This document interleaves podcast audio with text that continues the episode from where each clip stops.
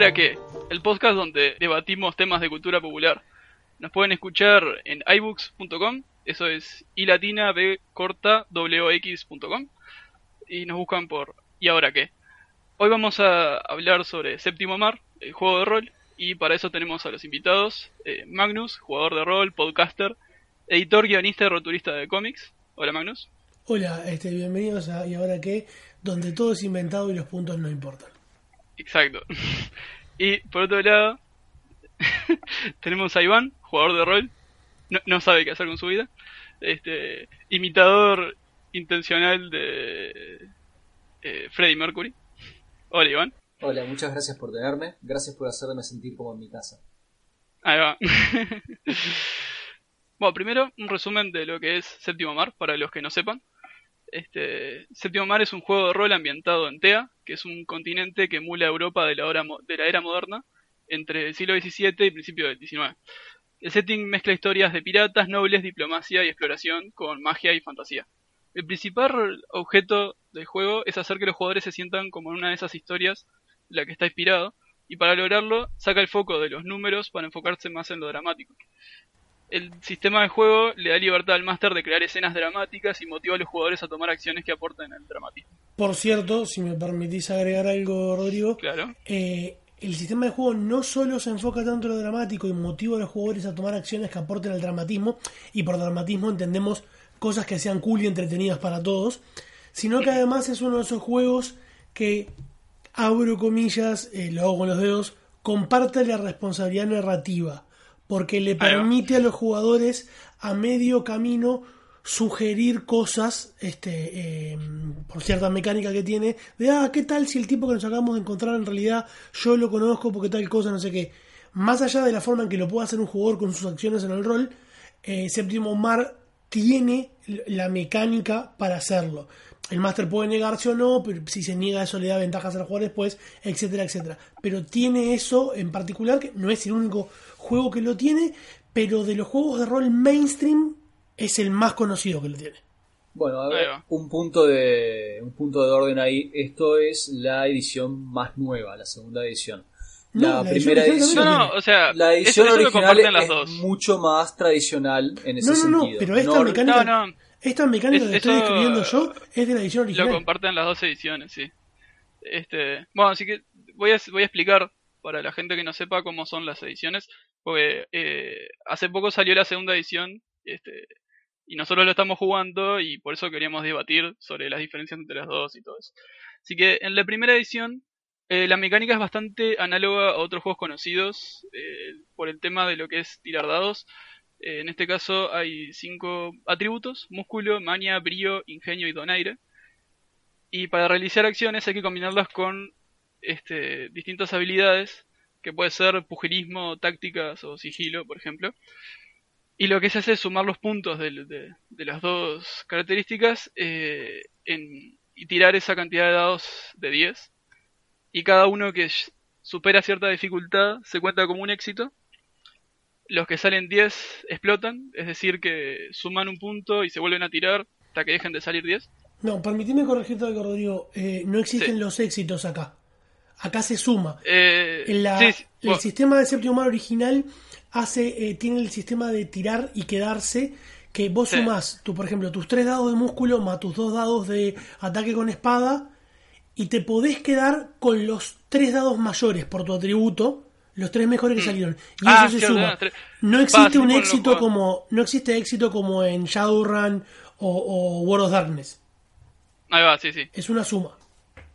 Sí, bueno, éxito en realidad es este llegar a determinado puntaje. claro, pero no son éxitos, No se contean éxitos por cada dado como si en los juegos esos que yo mencioné. Y como si se este, mencionan en el. Sí, son, son que los que, te podés quedar. Este, Y tal, los, los de 10 explotan eh, o sea que los puedes de vuelta. Eso, eso es el, sistema viejo. Sí, sí, sí. Estaba explicando el sistema viejo.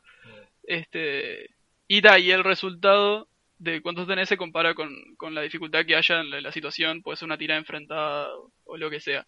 Eh, además existen los dados de drama que se ganan por hacer cosas dramáticas en el juego, el, el, Master te, te recompensa con ellos. este, que se pueden usar para tirar, a, sumar a la, a la, tirada, este, cuando no llegas. Y, ta, y lo que tiene interesante el combate es que le, se usa, se, eh, se tira donaire para la iniciativa y la cantidad, lo que tengas en donaire indica cuántas veces vas por round y cada dado que te dice en qué momento es uno de tus turnos. Lo que genera que, o sea, como un, caso interesante de, que el orden no es eh, uno a uno, sino que va mezclada la pelea y, genera cosas interesantes. Eh, bueno, y te eh, permite hacer cosas, por ejemplo, este, reducir tu cantidad de veces que actúas para actuar antes, por si lo necesitas. Ahí va también, sí. Una de las cosas que tiene, sí, una de las cosas que tiene interesante el sistema de juego en cuanto al combate es algo que yo por lo menos no lo había visto en otros juegos y de hecho después lo adopté para, para otros. Es el tema de los, los matones. Es la clásica película en la que ves a Robin Hood llevarse puesto 20 guardias del sheriff para llegar después al sheriff que es el que vale la pena enfrentar. Eh, eh, así como cualquier juego de rol en general, un personaje, este, un, enemigo es igual a los jugadores con mayor o menor este, eh, cantidad de atributos o de, habilidad. Acá en realidad existen estos matones que es de una tirada puedes tirar varios y los tocas una vez a cada uno y ya caen. Eso es algo que, que, hace que se pueda emular el tipo de combate este, que se ve en las películas e historias que esto trata de copiar. Ahí va. Este, y está, una queja que sale de, este sistema de combate es que suele durar demasiado. Yo la verdad estoy en completo desacuerdo. Este, bueno, está. Comparado con otros sistemas como por ejemplo de 6, es mucho más este ágil. Y además, y además si, si, si, lo acortás más todavía el combate, deja de imitar el tipo de historias que se supone que quiere imitar. Sí, eso también. Porque se convierten en, eh, eh, en esas, esas, películas de samurái en las que hablan 10 minutos antes de pegarse y los espadazos duran 5 segundos. Eso en realidad ya estás encasillando mucho en un tipo de historias. Capaz que eh, en determinada campaña uno se quiere este, centrar mucho más en lo que es la parte de diplomacia y narración que en toda la parte de lucha y está bien así. Perfecto, pero eso es una, eso es una, una decisión eh, de juego de las personas, que me parece que no tiene que estar necesariamente reflejada en el sistema. Eh, eh, adelantando uno de mis problemas con la segunda edición es que tiene un pecado que cumplen a veces los este, gringos, los yankees.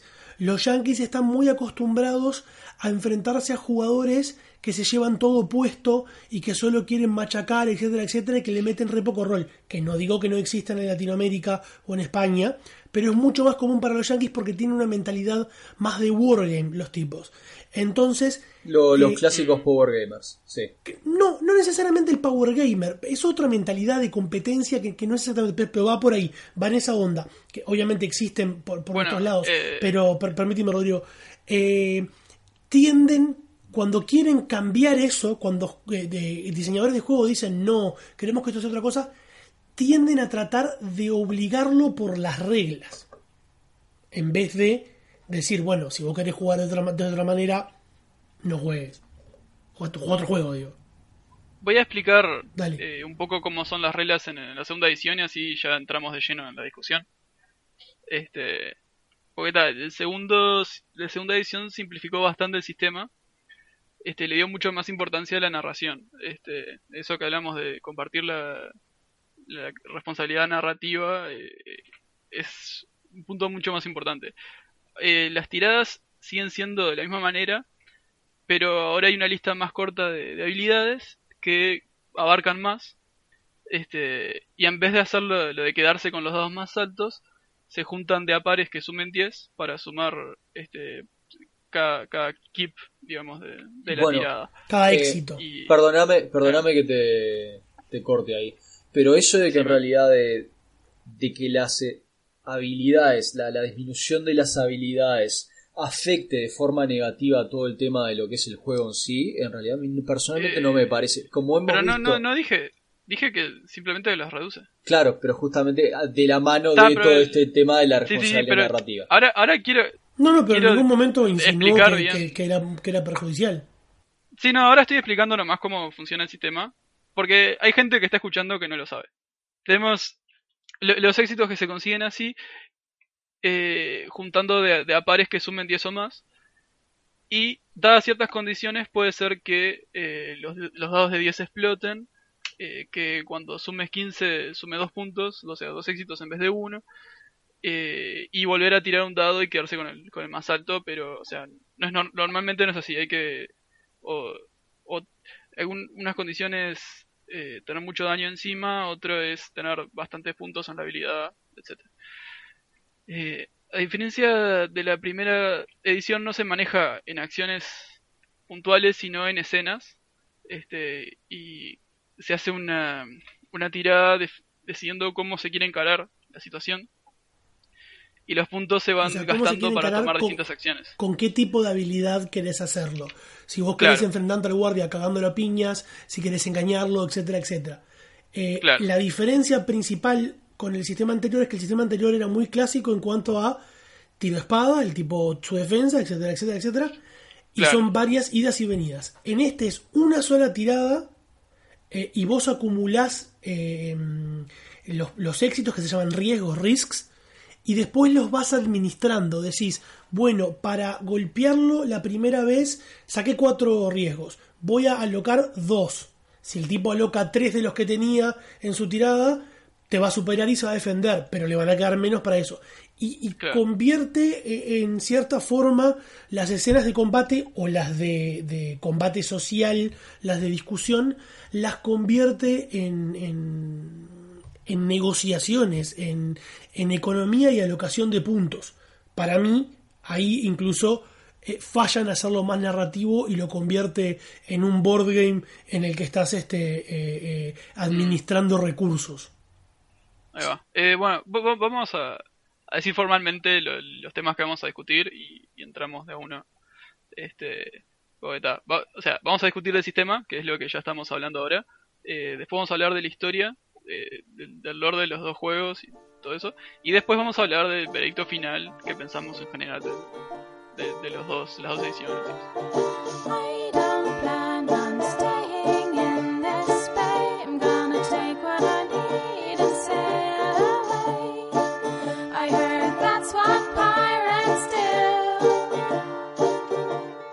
El primer tema, ¿emperó el sistema de una edición a otra? Para sorpresa de nadie, mi respuesta es sí. Estaría de acuerdo con Magnus en este caso. Este, ha empeorado significativamente.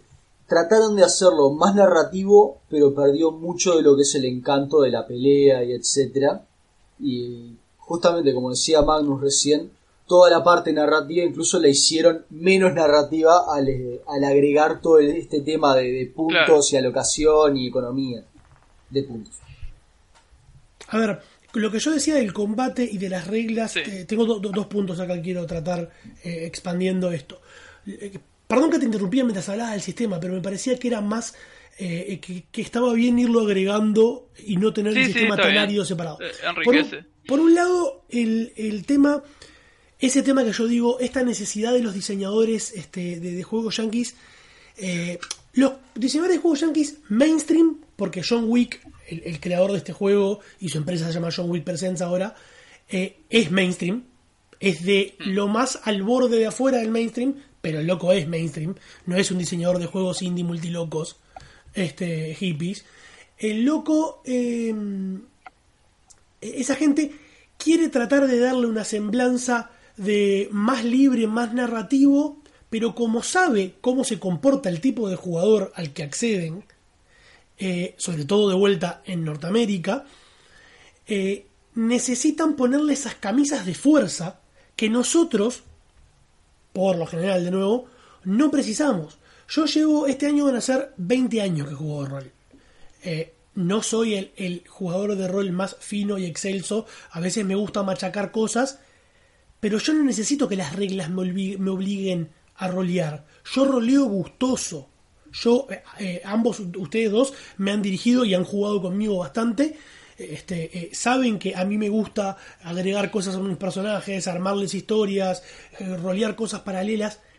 Y me gusta también meter en el combate el roleo, pero no me gusta que me obliguen.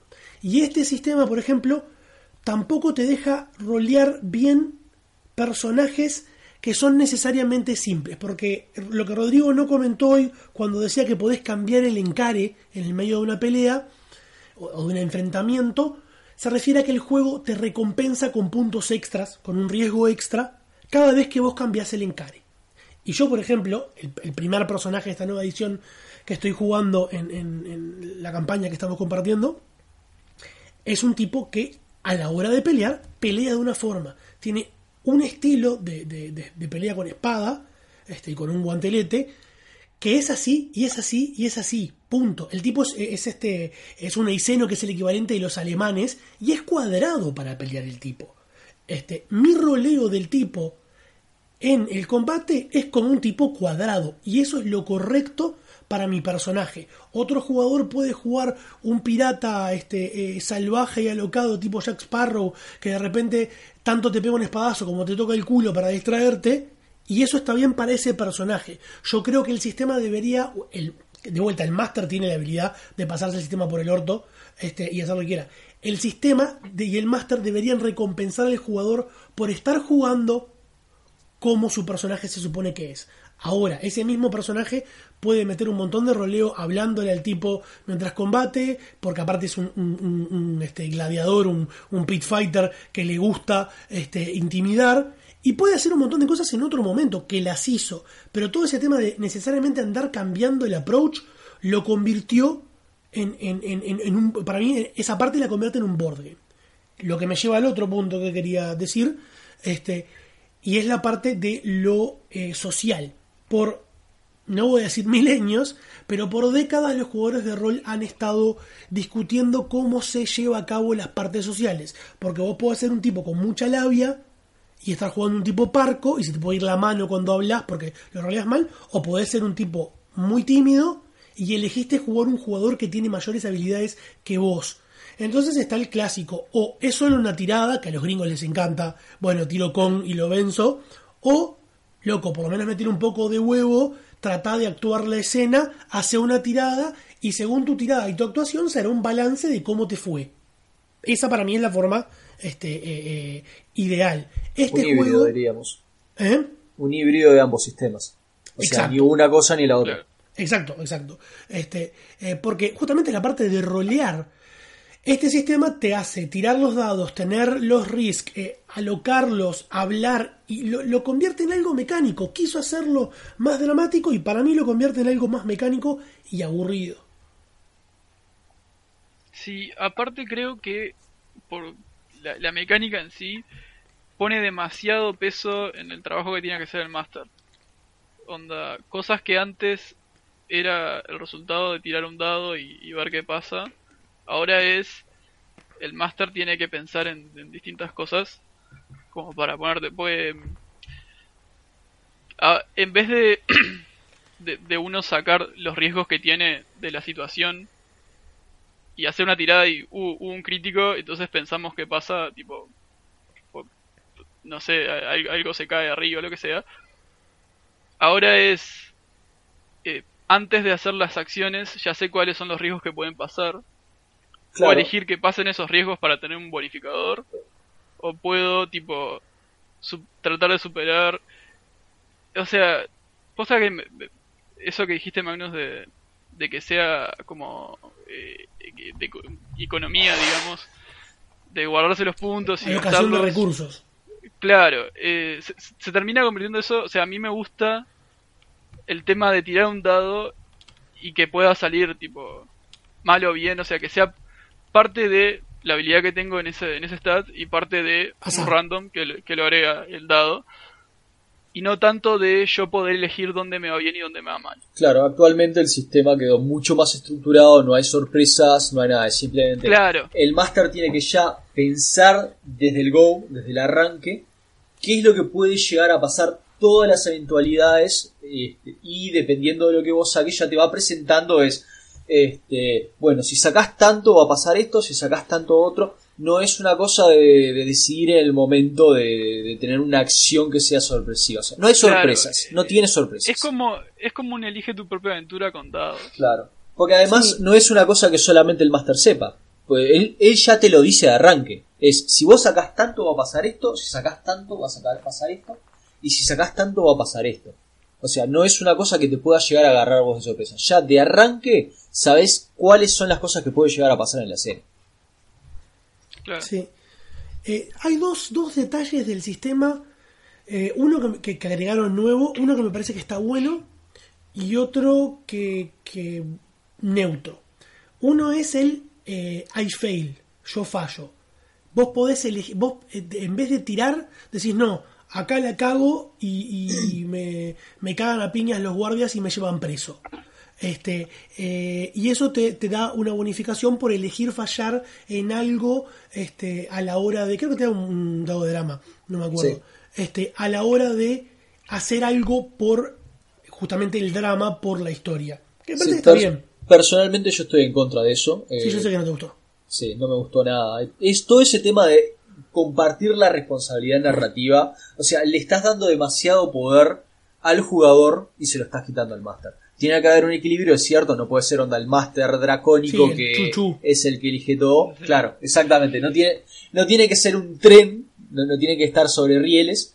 En las Pero, inmortales palabras. ¿Ya vieron, ¿Ya vieron Logan? no, no, tampoco me interesa mucho verlo. No es un spoiler, pero en las inmortales palabras del profesor Saber, un chuchu. Ya, ya estaba medio este hecho pelota en ese momento. Sí, ¿no? pobre. Bueno, y este, entonces volviendo a eso. Eh, pero ta- tampoco le puedes dar todo el poder al jugador. El jugador es un personaje y un personaje solo no puede, o por lo menos desde mi punto de vista, no debería de poder eh, cambiar la situación de una forma narrativa. Yo estoy de acuerdo contigo en que no debería tener tanto poder, pero creo que esta mecánica eh, no es tan poderosa y creo que puede servir para, para, algunas, para, para algunas cosas usada responsablemente. Como era la mecánica, que no recuerdo si está en este, la de entregar un drama dice para decir, che, ¿qué tal si pasa esto? No Ah, eso si creo, eso, está. eso, eso creo que existía. Claro, pero ahí estás pagando algo. En fin. Bueno, y acá estás pagando fallar. Sí. No, ahí, acá te están pagando por fallar. Está, pero vos estás pagando fallar por recibir el punto. Eh, Claro. Es parecido a Sema- la mecánica. Y lo semántica. otro... ¿Eh? semántica nomás. Sí. Y lo otro es la forma en que avanzan los personajes. Eh, el que está escuchando esto probablemente eh, está familiarizado con cómo funciona un juego de rol. Pero para hacerla corta, los juegos de rol tradicionalmente tienen puntos de experiencia. Acá son los drama dice que no usás, o eran los drama dice que no usabas en el original. Este, eh, o como en Star Wars, los character points que son similares en D6. Este, y después vos podés decir, bueno, me cuesta tanto subir esto, ¿qué? O después tenés los juegos en que subías por nivel. El clásico Dungeons and Dragons y, y- algún otro. De segunda edición de Séptimo Mar lo cambió a que vos no tenés puntos de experiencia de personaje, no tenés forma de subirte cosas arbitrarias después del juego, sino que vos tenés que de antemano decir mi historia, es la historia que yo voy a encarar ahora, se trata de subir esta habilidad. Y para subirla me cuesta X cantidad de puntos y cómo son los puntos, la cantidad de pasos que tiene la historia. Por ejemplo, eh, yo quiero subir eh, mi habilidad de arqueología, entonces eh, me cuesta cuatro puntos, son cuatro pasos, el primer paso es poder encontrar un maestro, el segundo paso es tal cosa, etcétera, etcétera. La idea no me parece mala, yo prefiero un- una forma más este, tradicional de, ganar puntos y avanzarlos como me parece. La idea no me parece mala, no me, no me desagrada. El juego no lo plantea de una forma demasiado clara, el reglamento. Es como muy suelto. Yo, a ver, por ejemplo, para mi personaje, el, mi personaje tiene un- un, este, un objetivo a futuro grande que no tiene tanto que ver con puntos, pero para lograrlo tiene que ser bueno, más, más, más mejor, por así decirlo, en sus habilidades de combate. Perfecto. Me cuesta tantos puntos. ¿Cuántos pasos de historia realmente puedo inventar para quiero mejorar a cagar a piñas a gente con la espada? No está bien planteado. No sé qué piensan ustedes. Sí, suena a que se, se puede desbalancear muy fácilmente. de, de arranque ya te digo que elegiste. Los dos puntos positivos que elegiste son las dos cosas que menos me gustaron del sistema. Así. Eso, eso, el tema de la experiencia No. es mi gran problema. que Te recuerdo que yo esto no lo elegí como positivo, lo elegí como neutro la idea y mal implementado. No, no, no me mientas, man. Todos sabemos que a vos te encantó. Este, en fin, mi problema, mi gran problema con esto es que, por ejemplo, si vos elegís hacer una cosa como tengo que ir a tal lado a derrotar a fulano o hacer X cosa y lo que es la historia general de la campaña te lleva para otro lado, significa que vas a estar 10, 15 sesiones sin poder subir absolutamente nada.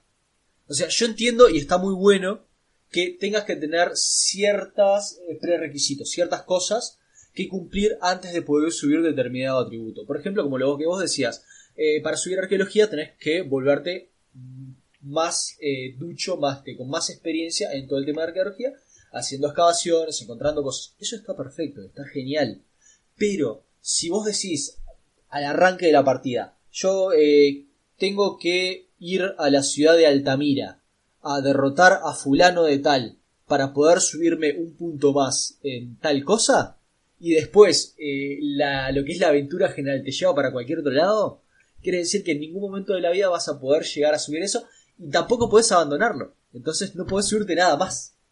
Bueno, ahí el máster debería permitir cambiar de, de- Sí, de cambiar de no, lo, de no lo dice. O sea, no, eh, no está prevista esa situación en el manual. A mí me parece interesante el tema de usar tipo le- como las historias, pero eso en realidad todo, todos los juegos lo usan, lo de tener Claro. un background y, y tipo cuando vos haces algo que va con ese background tenés una recompensa extra. Es que eso está, está, Este- está muy bueno, eh, Y- Rodrigo. Pero Sí. no puede ser tan estricto como es el sistema ese. Tiene que ser mucho más Sí, flexible claro. para poder subirse más de una cosa a la vez. De nuevo, Claro, quisieron eh, poner reglas para que la cosa fuera más dramática y la cagaron. Sí. Lograron Me parece- el me parece efecto que contrario. Ese ha sido, en resumen, ese ha sido el gran problema de esta edición. En, en la parte de sistema es, trataron de hacerlo mucho más dramático, mucho más narrativo, pero terminaron limitando muchísimo este, justamente todo esto. Hashtag Es que carajo John Wick.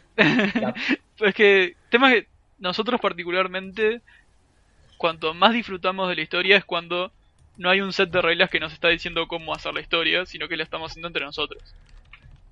Sí. No, no- no te pongas Entonces- no te pongas hippie, Rodrigo, por favor. A eso- no, pero justamente es como medio para el otro lado de lo hippie, que es quiero un sistema que me diga cómo hacer las cosas mundanas, Sí. tipo las peleas, le- cosas que tipo requieren cierta habilidad, entonces está, tira un dado y ya está. Y o sea, eso es como el relleno mientras estamos roleando y tipo haciendo cosas que no necesariamente se arreglan con dados. A eso súmale que por mi parte el séptimo modo original está dentro de mi top 3 de juegos favoritos. Este, eh, que, top 3 que en realidad no te puedo decir cuál es el 1 y cuál es el 3. Sé que son 3, son este, Sí, claro. Star Wars de 6 y, y Mage de Ascension este, del, viejo, del viejo. Cinco, Eh, por- top porque me cinco gusta en mi mucho- caso. ¿Eh? Top 5 en mi caso. Sí, sí, también, te- está en mi top te- 5. Tengo, tengo ese problema de que, no, no, pero yo tengo ese problema a mí, como vos, de que dependiendo del momento, mi juego favorito puede ser uno o el otro. No, Pero lo mío no es un momento, tengo, es que no tengo- puedo tengo más juegos, tengo más juegos dentro de ese pool. Entonces Yo te no- puedo decir, yo te puedo decir seguro que Dungeons and Dragons, eh, y en Sí. particular AD&D segunda, Ah, eh, y Werewolf, que comparte sistema básico con Mage, están dentro del top 5 y sé que están por debajo de esos otros tres. Esos Claro. tres no te los puedo ordenar. Pero sobre todo, me gusta mucho la historia, me gusta mucho el setting, y por eso Sí. es que no mando a cagar el nuevo. Ahora vamos a hablar del setting, este, eh, de cómo cambió el setting. Este, pero además adoro el sistema de combate de Séptimo Mar. Lo adoro. Me Sí, parece perfecto para eso. Es- está muy muy bueno, me gusta el, el tema de que no es una El ronda original. de claro, me gusta el tema de que no es una ronda como en, en la mayoría de los juegos, que es tipo, ta, decidimos el orden por, por una tirada de iniciativa. Bueno, Y bueno, ahora vas vos, realidad- vos, vos, vos, vo- da la vuelta, vuelve a dar la vuelta y todo así. y- En o sea, me realidad, de que elegís el orden por una tirada, pero es mucho más Claro. flexible. Es más, Claro, fluido, es es- más fluido, sí. es, en un round, cada uno suele ir dos o tres veces. Y don, dónde van en el round eh, es al azar. Sí, sí, Eh, pero puede más ser que allá, te de, toque dos veces seguidas y después al otro y después una vez más a vos y después dos veces al otro. Tipo, más allá de la cambia. iniciativa, a mí toda la forma en que el juego estaba construido mezclaba, mezcla cosas de otros juegos que me gusta. Por ejemplo, el, el- la defensa pasiva que tenía, que era una suma de, de- de habilidades y multiplicaciones que, que- que era muy parecida al Armor Class de Dungeons and Dragons. Eh, el tema de poder elegir defenderte si no te toca gastando dos acciones, etcétera, más Ah. el tirar y, y el roll and keep, el tirar y quedarse, todo para mí era un paquetito lindo que funcionaba bien. Si a eso le sumás que el, que el, el sistema del nuevo ni siquiera logró ser lo que aspiraba, o sea, porque más que algo, por más que algo a mí no me agrade personalmente, puedo apreciar cuando algo se propuso ser X cosa y lo logró. Eh, Mm. Séptimo Mar, este segunda caso, edición, No, no es así. Rule Wise Sí. es todo lo contrario.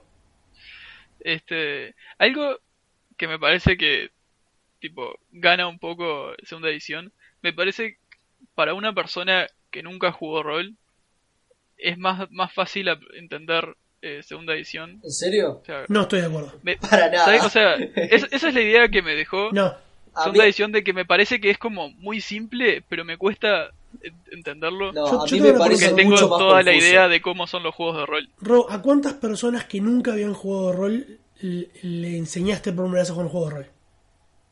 Eh, Aprox. han sido algunas, eh, pero no sé, ponele cinco personas. porque Yo lo he hecho fácil a 20 o más. Eh, Mm. por, por la cantidad de años que llevo jugando y por, por hacer eventos y eso. Y te puedo decir que Séptimo Mar, segunda edición, no es un juego que se le faci- facilitaría a la mayoría de las personas no familiarizadas con el rol. Eh, no digo que sea más difícil, digo que es exactamente igual que la mayoría de los sistemas. No, a mí me parece, a mí me parece bastante más confuso que primera edición, por ejemplo. O sea, a mí me parece que, que es confuso si ya tenés una idea de, de cómo son los juegos generalmente. No, ahora que, Que si ahora no que lo tenés pienso, esa idea arriba, capaz que no te saca esa confusión. ahora que lo pienso, me pareció. el, eh, tiene razón Iván. Este, el, el tema de Uh. tirar los riesgos y empezar a alocarlos, este, a, ¿cómo se llama? A, alocar no se Ah, dice en español, empezar a adjudicarlos Sí, sí. a diferentes cosas, eso lo convierte en algo completamente distinto y de una más difícil que tirá, tenés que sacarte más que esto. Sí, sí, es, eso es bastante... El juego de rol básico es vos tira esto, tenés que sacarte más que esto. Sí, por eso algo- yo siempre uso M&M para enseñarle a la gente. Porque M&M es, es eso. Es, está- es un dado solo, tirá, pasaste, ya está. yo Yo, lo que odio de Mutants and Mastermind es la generación de personajes. Pa, es un quilombo. No, pero personalmente con sistemas, yo lo que uso no, para, para tratar de adoctrinar a la gente es este World of Darkness.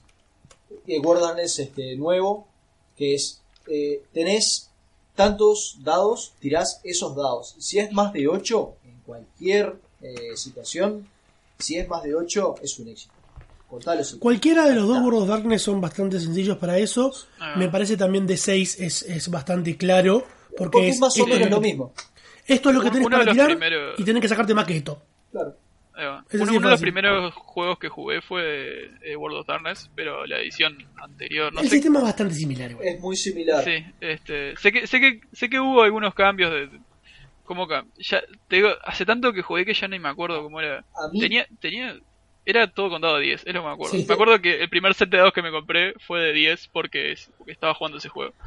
En Este, World of Darkness, pero World of Darkness no fue difícil de aprender.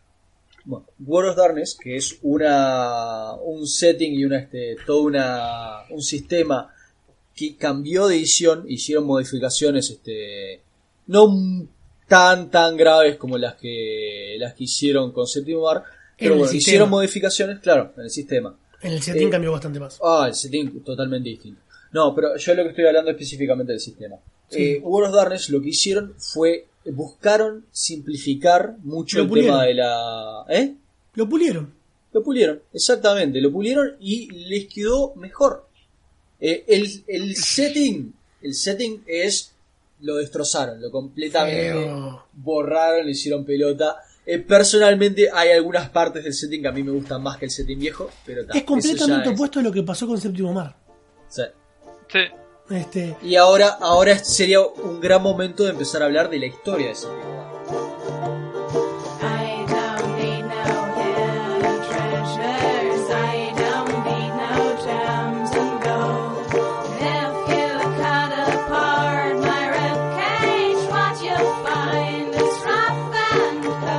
La historia definitivamente ganó porque ¿qué pasó? Los juegos de rol, eh, eh, Séptimo Mar arrancó por la década del 90, a mediados creo, este, y tuvo por lo menos este, 10 años, no tengo los datos ahora, pero tuvo por lo menos 10 años sacando productos en la empresa anterior, este, que era Aegis Entertainment Games, este, y empezaron con un libro que escribieron con la historia básica y fueron agregando un montón de cosas que terminó siendo un parche. Todos estos juegos que tienen un metaplot y un, y un mundo, como, como le pasó a World of Darkness también, van teniendo parches y hay cosas que no encajan, cosas que están más buenas, cosas que no, este, y, y- y bueno, y se notaba. En cambio, cuando John Wick, John Wick de hecho había vendido los derechos o qué, o no sé qué, los recuperó hace poco y por eso hizo la segunda edición. No, creo que lo o sea, perdió directamente. O sea, no, no lo llevó a vender, como que quedaron en Aegis, Aegis se vendió para otro lado. Sí, sí, y a sí. John Wick Este, lo, cre- creo que tiene que ver también con la ex mujer porque era co-creado por él y la ex mujer, digo, yo qué sé, pero nada, esos quilombos. Lo recuperó y de hecho hizo el Kickstarter más exitoso de juegos de rol este, de la historia porque juntó más de 3 millones de dólares para hacer un montón de libros. Y con la experiencia del juego anterior, con el resto de su experiencia como diseñador a lo largo de los años, porque el loco siguió escribiendo, el loco ya tiene un, game plan, ya tiene un roadmap de cómo lo va a hacer. El libro es mucho más rico en setting, ahora es mucho más este, detallado. eh, y tienen mapeadas las cosas y las van a hacer un poco mejor y menos como injerto de Frankenstein. Otro detalle es que al ser completamente gringos los autores, eh, el- la pseudo España era demasiado pseudo y trucha con maracas y tortas y, este, y Sí, empanadas. era, era México. era- México, México, sí. este, exacto. No existía el concepto de, yo que sé, Galicia o Cataluña. Era, era muy, muy pintado con marcadores gruesos todo. Estaba lleno de palabras en español mal escritas. La, la magia de los castellanos españoles se llamaba el fuego adentro. Este, No que me, era, no me ¿eh? fijé cómo se llama ahora. No, no, la sacaron todavía. Ah, de hecho Ah, sí la Ah, sacaron, está en el, Ah, está está en el. Eh, se Este- llama Alquimia y es básicamente alquimia.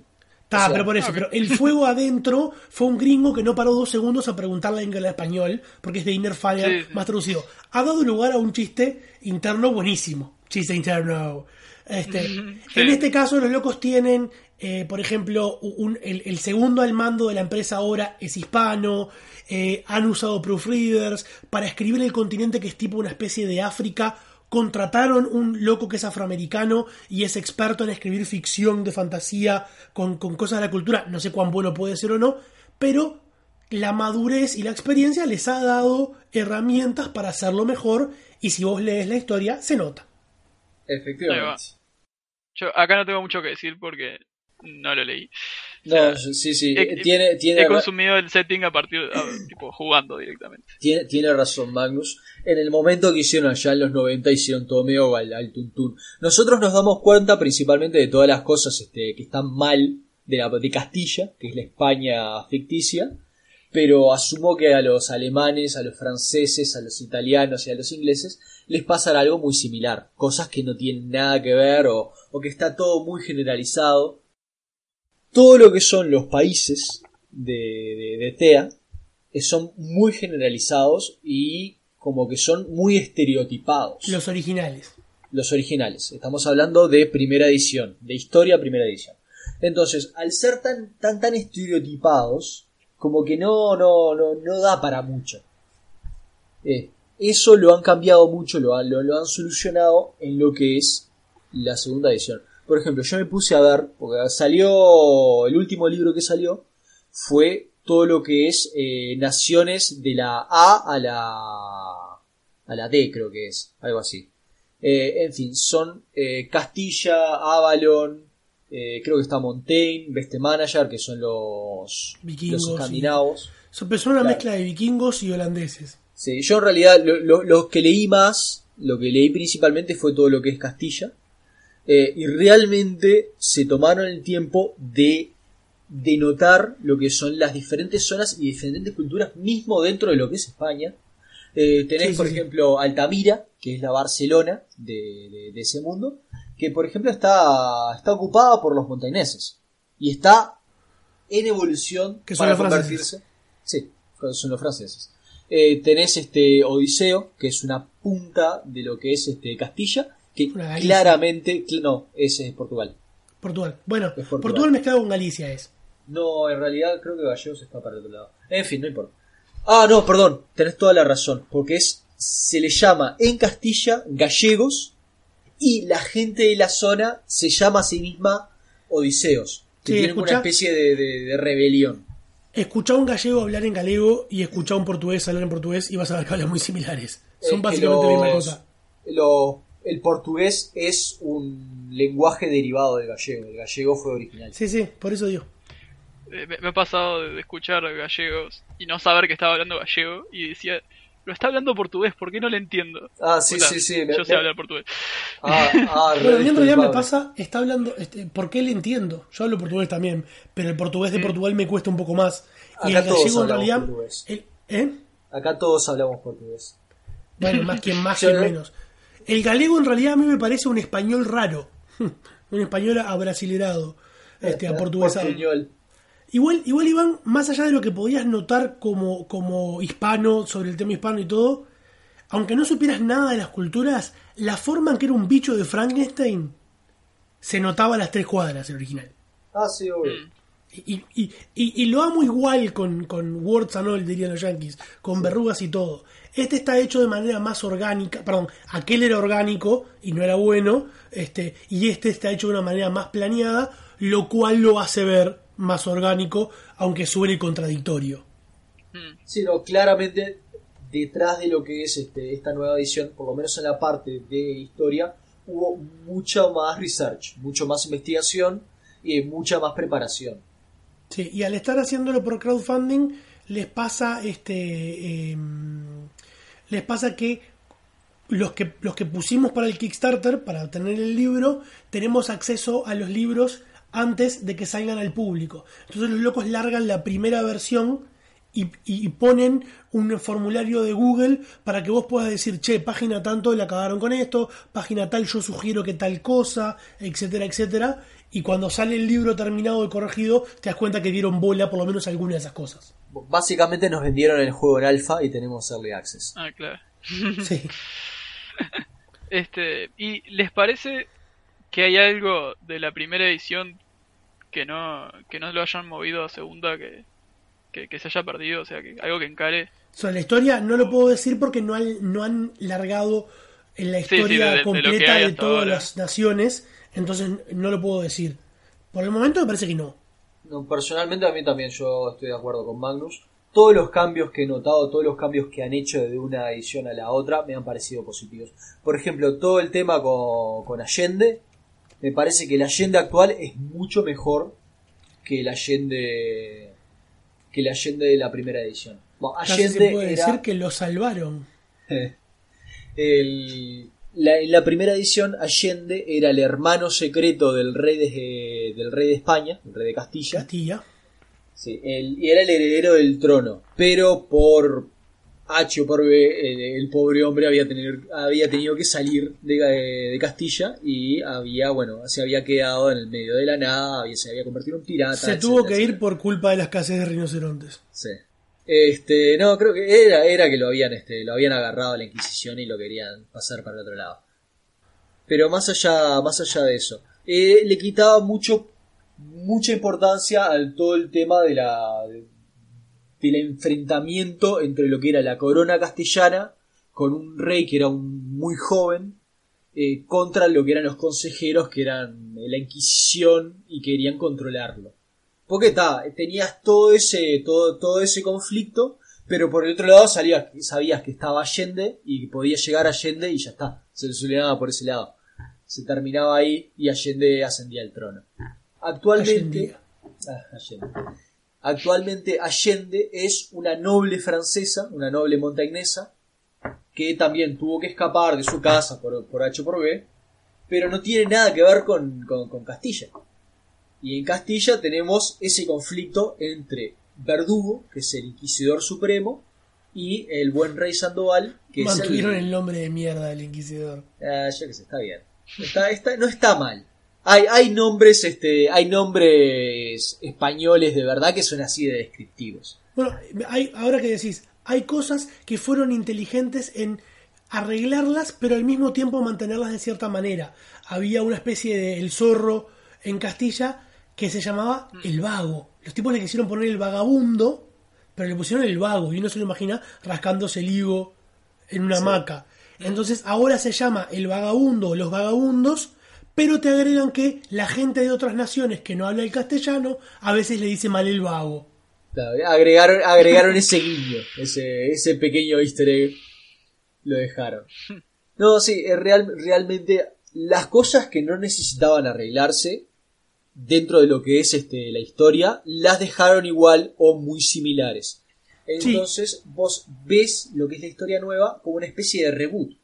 Vos- hay personajes nuevos, pero también hay muchos personajes viejos, muchos personajes que vienen de la, de la historia anterior, del setting anterior, en o en situaciones distintas o la misma situación. Por ejemplo, Frau Posen sigue siendo Frau Posen y no Ah, ha cambiado. Mis ojos se ponen como corazoncitos. Eh, Frau Posen es la la, la es una de las, de las príncipes de hierro de, de, de Eisen, de la pseudo Alemania. Sí. Es tan macho que es príncipe a pesar de que es mina.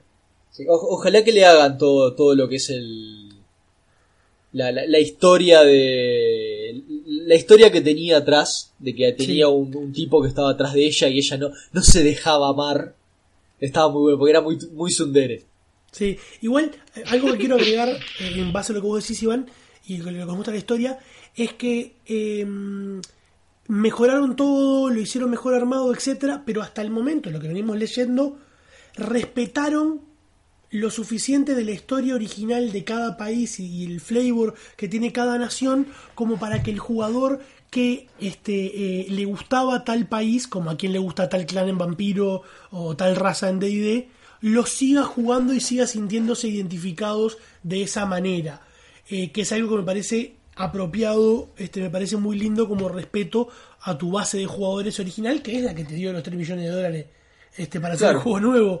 En Sí, definitiva. Sí, claro, no, no los podés alienar. siguen siendo siguen siendo los mismos países que te gustaban las mismas eh, organizaciones secretas que te gustaban También. porque esas cosas no cambiaron lo, lo que es la esencia de cada país de cada organización sigue siendo la misma tiene cambios aquí y allá normalmente Tiene para agregados, mejor, tiene una nación nueva importante. porque porque John Wick este ne- necesitaba hacer medio pandering para ese lado No, es brutal. El loco, el loco este, en, en el interim de, de- de una edición y otra, encontró que su juego era super, pop- sus juegos eran súper populares en Hungría y fue a pila de convenciones en Hungría, a dar talleres en Hungría, En etc. Polonia. En Polonia, perdón. Y ahora hay en el, en el, en el juego está este, la eh, Confederación Samarquiana, ¿cómo es? Eh, sí, eh, Sarmantian Commonwealth. La, Sam- la, el manco- Commonwealth la mancomunidad. La Claro, mancomunidad la mancomunidad, que es un homenaje a la mancomunidad que tuvieron en un momento Polonia y este y Lituania Li- es Lituania, sí. y Lituania con con proto con proto este eh, democracia etcétera etcétera etcétera y es tipo es miren chicos ustedes me mataron el hambre todos estos años y acaba No, es- Lo- le agrega algo muy rico al juego igual eso Es, es un muy buen agregado, la verdad, sí. Eh, ah, y hasta ahora hemos hablado única y exclusivamente de TEA. Porque en, Sí. en la edición vieja, en la edición, y esto es muy importante, en la edición vieja era TEA y punto. No existía otro lugar. Existía Katai, que era una especie de Asia, y pero... el archipiélago de la medianoche Sí, bueno, pero el que era la África es- Caribe mezclado raro Sí, sí, espantoso. Eh, pero era una cosa que vos no podías accesar de ahí, no podías jugar de ahí eh, vos eras europeo y punto.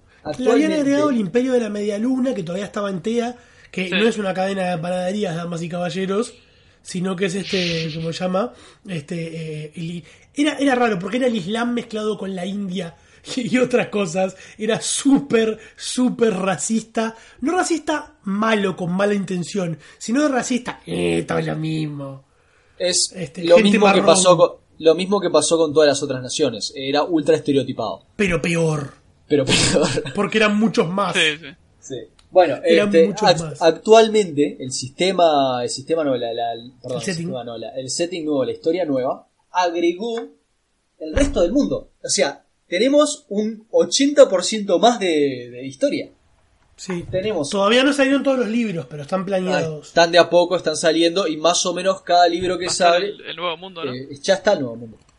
O sea, no está lo que es la parte continental, No, pero todo lo que es el Caribe, el- todo lo que está el Caribe, es- eh, la- las naciones piratas, el libro que salió, eh, el último no, el anterior, eh, te agrega Sí, Grecia, que es el segundo que salió después del, del básico.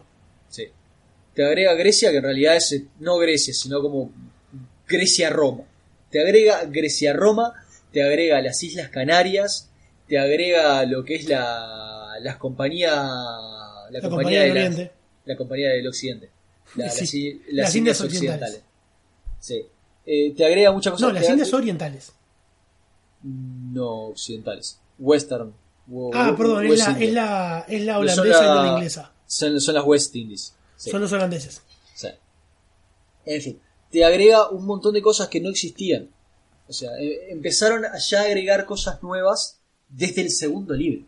Y, y de hecho mejoraron cosas que había, porque el juego se presentaba como el juego de espadachines de swashbuckling, como le dicen en inglés, lo cual tiene que incluir a los piratas, y en el original los piratas eran como, ah, bueno, acá hay un libro con un par de cosas de pirata.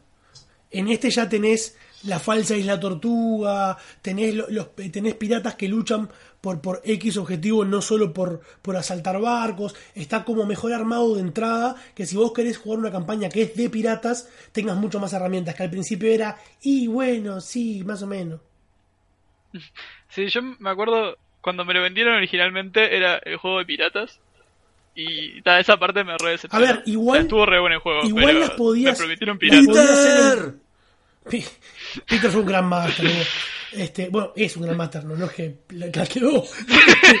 Este, no se está dirigiendo, está jugando nomás ahora. El tema es que lo podías hacer. A ver, yo cuántas veces hice eh, cosas a partir de ningún sistema de juego o porque no quería usar un Sí, sistema de claro. juego que no sabía, lo adapté a otra cosa. Este, eh, pero, pero bueno, eh, acá ya tenés un montón de herramientas como para empezar a hacerlo y, pe- y te- tener una base común con los players y no tener que depender en inventar un montón de cosas. Que Sí, bueno ahora, inventar ahora cosas toda la Master. parte de pirata está mucho más integrada. Incluso la Hermandad de la Costa, que en el, la- el primer setting, en la primera historia, era una suerte de incluso antagonistas. Porque no, Sí. no era una cosa de, de- de una facción que vos te pudieras este, unir. En realidad, como poder podías por narración, Sí. pero no tenía el sistema pensado que te unieras. Eh, No. en, este, en esta edición, en la nueva edición, es otra organización como todas las organizaciones que vos te puedes unir. No, y tiene objetivos positivos además. También, claro, son como una especie de, de- de freedom fighters, de luchadores por la libertad. antiesclavitud. Sí. Porque bueno, tiene esa parte de los piratas que está en el romanticismo del, del pirata de la época de oro de, miren, los piratas eran re, este, era lo más parecido a una democracia que había. Sí, también estaban bastante complicados, pero...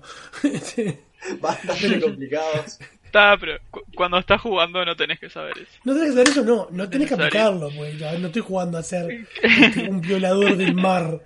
Lo- lo- so- so- Son Claro. lo- lo- los piratas, no, los piratas de lo- los dibujos de niños, los piratas que un pirata, re- un verdadero pirata siempre comparte. No, no, no, no. Ese- ese tipo de Este, cosas. Hay, hay uno de Disney, de, de no sé quién y los piratas, que es un dibujito que hay, y tenían una, un- una imagen que era un verdadero pirata nunca toma las cosas de los demás sin permiso.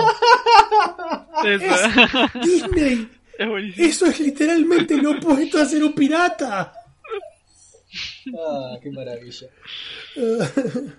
Bueno, entonces el, el- el- el veredicto final del setting es que, es que mejoró, ¿no? Y a mí en particular tengo... Yo no soy un tipo súper obsesionado con los sistemas, Este, no soy de esa gente number cruncher, min maxer, etcétera, etcétera. Eh, la- para mí la narración es importante. En, en, en ponerle que en un 60-40, la narración es un 60 y el sistema es un 40, un 70-30. No soy de esos tipos que son todo sistema o todo narración.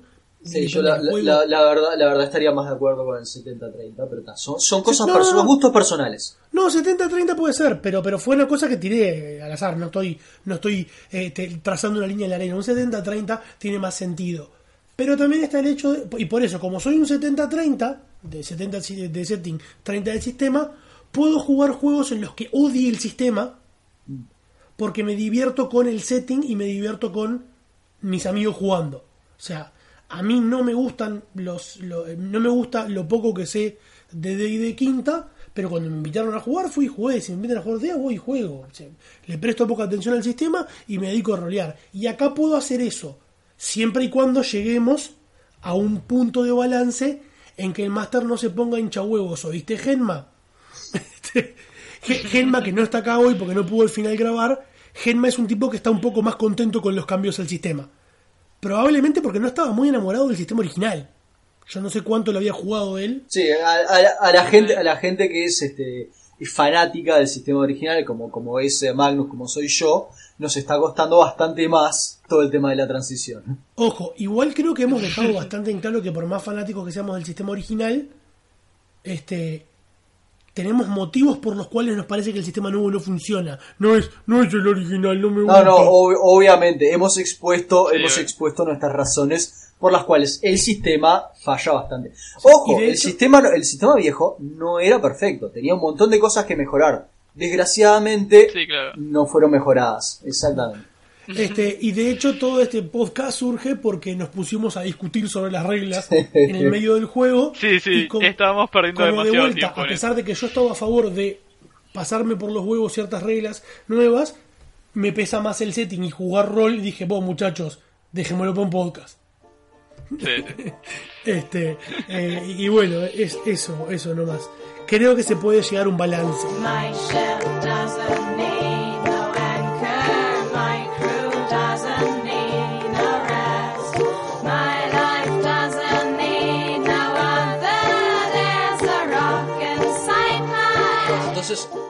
El veredicto, el veredicto final sería, la historia en sí, como el setting, ha mejorado mucho. Francamente, Hashtag bien hecho John Wick. se ha, se ha convertido, o sea, se ha, se, se ha reconvertido, no, o sea, este, ha- ha- ha- se ha asegurado nuevamente su lugar dentro de mi top 5, del top 3 de Magnus, pero el sistema, desgraciadamente, nos ha dejado muy en... decepcionados, digamos. Hashtag carajo John Wick. Y ni siquiera voy a introducirme en eh, el problema personal, no es personal porque él ni se va a acordar, que tengo ahora con John Wick, que no es el caso. ¿Para, ¿Para cuándo eso? ¿Para cuando eso? No, al final me... A ver, va- vamos a hacerla corta. Quise hacer un, un- un cómic corto este, eh, con una anécdota de, de la campaña anterior que jugábamos para ayudar a, a promocionar el, el Kickstarter y porque me, me gustaba la idea y porque me servía mostrarme como guionista en ese momento, un montón de cosas juntas. Eh, y cuando le dije a John Wick que ya estábamos haciéndolo, me dijo, no, no, este, por temas legales no se puede. Después pude hablar con el segundo al mando, este, el, el- el latino John Wick, como le decimos, este, y el loco al final me dijo sí, no sé qué, porque yo no iba a ganar un peso con Juan, esto. Juan, Está- Juan Varilla. Juan Varilla sí, es el, este, Juan Mecha. Eh, en algún momento sale, sale la, la historia que se llama Una mala idea que estoy a punto de cometer. Este, eh, y bueno, ya saldrá. La tengo, la tengo en back burner porque este, es solamente ponerle los diálogos y, y rotularla, pero como me, me desmotivó la soretez del Ah, loco. ¿Ya están, ya están terminados los dibujos? Sí, el arte está hecho. Me lo tendrías que pasar. Es de, de cuando nos dirigió Sí, sí, sí. El arte está hecho, se Ah, pila. Están, este, están, están todos los personajes este, que, que, que uno quería. Y No, en realidad, solo, en realidad solo está en el tuyo y el mío, Iván. Por eso, todos los personajes que uno quería. Porque, no- porque es una anécdota puntual, no una historia larga. Este, y no, se puso sorete. se puso sorete, porque aparte era un fanart, o sea, no es que yo iba a sacar un libro o qué. Sí, sí, no, la y me verdad hicieron entrar en mi primera persona con John Wick, mierda. Todo, todo mal, John Wick. Ojo, igual, considerando la situación que tuvo ya con Sí, me imagino que sí, pero- Uno entiende por qué es tan reacio a, a perder el control de cualquier cosa. Sí, pero está, igual, pero no- aún no así, se aplicaba acá. No se aplicaba, era un fucking Dushinji que podía haber hecho yo sin decirle una mierda. Este, Todo mal. John Wick arregla el sistema. me hicieron engranarme. Hashtag carajo John Wick. ¿Puede ir el coso Bueno. con hashtag carajo John Wick? y bueno, cuando lo compartamos por ahí. Este. Bueno, o sea, creo que como el, el veredicto final entre este sistema y e historia, como que la mejor opción sería jugar la historia nueva con el sistema viejo. No, no, no se puede en realidad. O sea, poder se puede cualquier cosa, pero Se puede capaz- perfectamente. Mm. capaz que estaría bueno agarrar el sistema viejo y hacerle unos retoques. O sea, un, un, un Claro, homebrew. eso. Un homebrew. Pero ya lo Sí. hacíamos. ¿Quién juega un sistema de rol como está en el libro? Lo hacíamos de forma muy limitada. Yo digo que necesita un overhaul bastante más grosero. Yo creo O que sea, no lo necesita porque estábamos tranquilos. No, es porque que hay cosas, hay cosas que me han gustado. O sea, más allá de todo el palo que le he dado al sistema, hay cosas que me han gustado del sistema nuevo. Todo el tema de las magias nuevas, como están armadas, están buenas.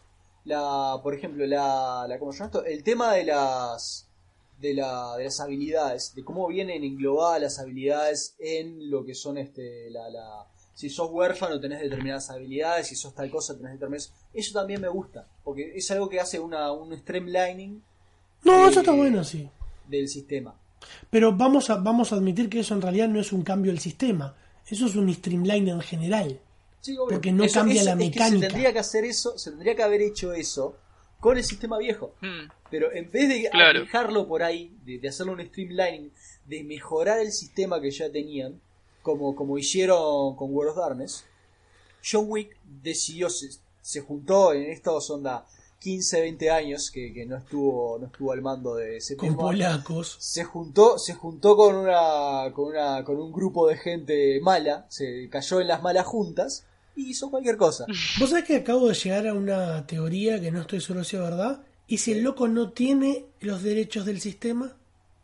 Tan, tan, tan. Es posible ser. porque, porque Puede ser AIG porque AIG usaba el mismo sistema, AIG usaba el mismo sistema para cinco anillos, que era un offshoot de esto medio raro. es posible Capaz ser. que el sistema es de otra gente o es de él y otra gente y no lo tiene libre. Ah, capaz. hay que preguntarle vos, vos, vos que, que te hablas con él deberías preguntarle Marcos. No, no, sí, hablo, no. No, cre- no creo que pueda decirlo siquiera, o quiera decirlo. Este, hay algo que debo decir que me gustó del nuevo, que es que hacer la ficha fue mucho más fácil. sí es que, es que es lo que dije En la edición, Sí, sí. primera edición me tomó mucho más en armar la ficha. Este, y yo siempre estoy a favor de, de que sea fácil de entrar. O sea, siempre, o sea, me parece genial que vos puedas acomplejizarlo todo lo que quieras. Si a vos como jugador te gusta meterle mucho más, como sacarle más provecho, viste, todo el number crunching, todo eso. Como que esté esa opción está buena, pero me gusta también que tenga la opción de hacer rápido un personaje y jugar Y sin fácil. embargo, sin te gusta tener que meterle mucho. Y no, vos, yo, yo el, el- el tema de crear personaje lo tengo como muy, la, la dicotomía de Rodrigo muy rápido. Es un cáncer hacer un personaje en Mutants and Mastermind. No sé, capaz que es algo como muy particular mío, pero para mí me parece muy fácil hacer es, personajes. algo- es- es algo O sea, muy particular Tenés que, No, no. Fácil es hacer personajes en Star Wars de 6. Me tropecé y hice 6 personajes. tiene el tema de que, que es como muy abierto, es muy abierto, tipo, como no, no tenés limitaciones, entonces es difícil eh, pensar en la idea del personaje. Pero una vez que sabes qué es lo que querés, después es tipo repartir puntos rapidito. Incluso tengo una hoja de Excel que vas usando los puntos y ya te, te ubica todos los puntos. Cuando precisamos una hoja de Excel para ir marcando los puntos, es contabilidad y no armar un personaje. Bueno, pero igual, si te hacen tu personaje, eh, jugar MM es muy fácil. Ah, estaría bueno poder jugar MM pero viste que no se puede Sí, no, el sistema, el sistema va a juego salir, es sencillo. Che, nos, nos agrega algo Sí. acá Carlos que estaba online pero, pero no, sin no, micro. no, no puede Carlos. Eh, dice que usar países ya conocidos es una ventaja para ayudar a reconocer más fácil de qué va cada facción. A veces por querer ser originales y crear reinos desde cero se vuelven indistintos e intercambiables. El reino de Provolencia, la República de Tamarosia y el Imperio Sercundio, por más que los hagas distintos, te va a costar más identificarlos, sino que la diferencia es que uno es el violeta con pinchos, el otro es el verde con círculos y el otro es el rojo con más pinchos. Eh, sí, en parte estoy de acuerdo con Carlos. Y por otro lado, eh, si vos usás proxies de países este, reales, caes en decirle los españoles, los franceses y los alemanes. Sí, A mí perso- yo personalmente estoy en contra de lo que dice Carlos, no por lo que diga Carlos, sino porque no me parece que, que pueda venir acá a meterse. Sino porque lo dice está, Carlos. Está mal, está mal. No, ¿qué, qué es esto? Que acá, acá dejamos entrar a cualquier persona. A, ¿no? a mí me hizo acordar, a mí me hizo acordar en Star Trek, sobre todo en las novelas, que tienen el Imperio Klingon, el Imperio Romulano, la Federación, y después las otras potencias o, comunidades menores que van apareciendo les tienen que inventar no- eh, términos nuevos. Entonces, la Unión Cardasiana, la Commonwealth de tal cosa, el, el, este, el, el sistema independiente de sistemas de tal otro, y peor es cuando empiezan a inventarles títulos a los gobernantes.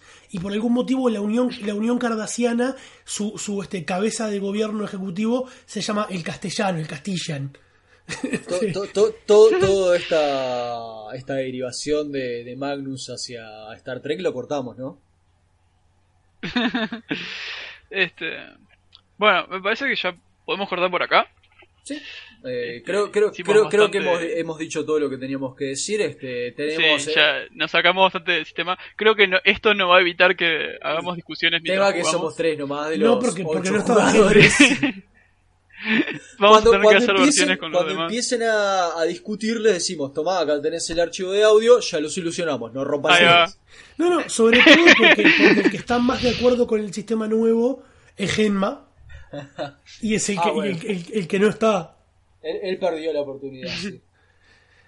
Sí. Este, pero no, Este- fue, una linda, fue una linda discusión y, y está bueno que no, Sí, sí, no me- es, me gustó, no es salió muy viejo, bien. no La, nos la- la- gusta. la verdad, mu- muchas gracias por invitarme. Más allá de que fue un bueno, está bien, sos el que queda.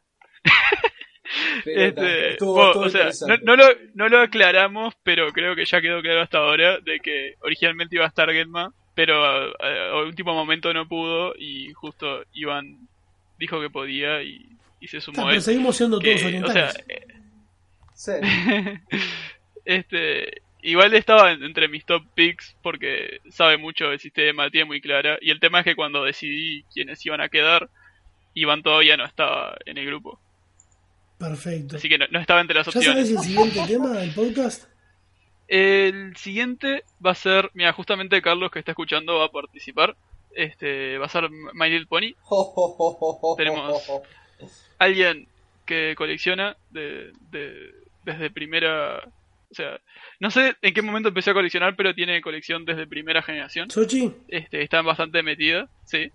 Y además tenemos a Carlos que está bastante familiarizado con el con la Con serie animada y lo que es el, el fenómeno. No te vamos a habilitar nada, Carlos. No hay preview. Dice habilitame el mic. Habilitame va con H.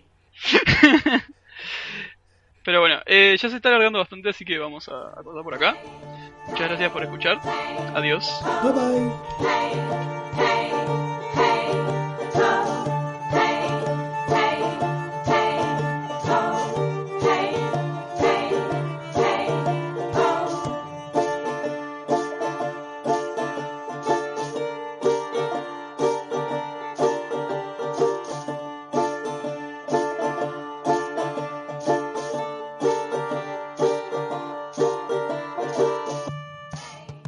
Muchas gracias por escuchar y ahora qué. La canción presente en este capítulo es Pirates de Entertainment for the Braindead. Puedes escuchar más de su música en eftv.bandcamp.com.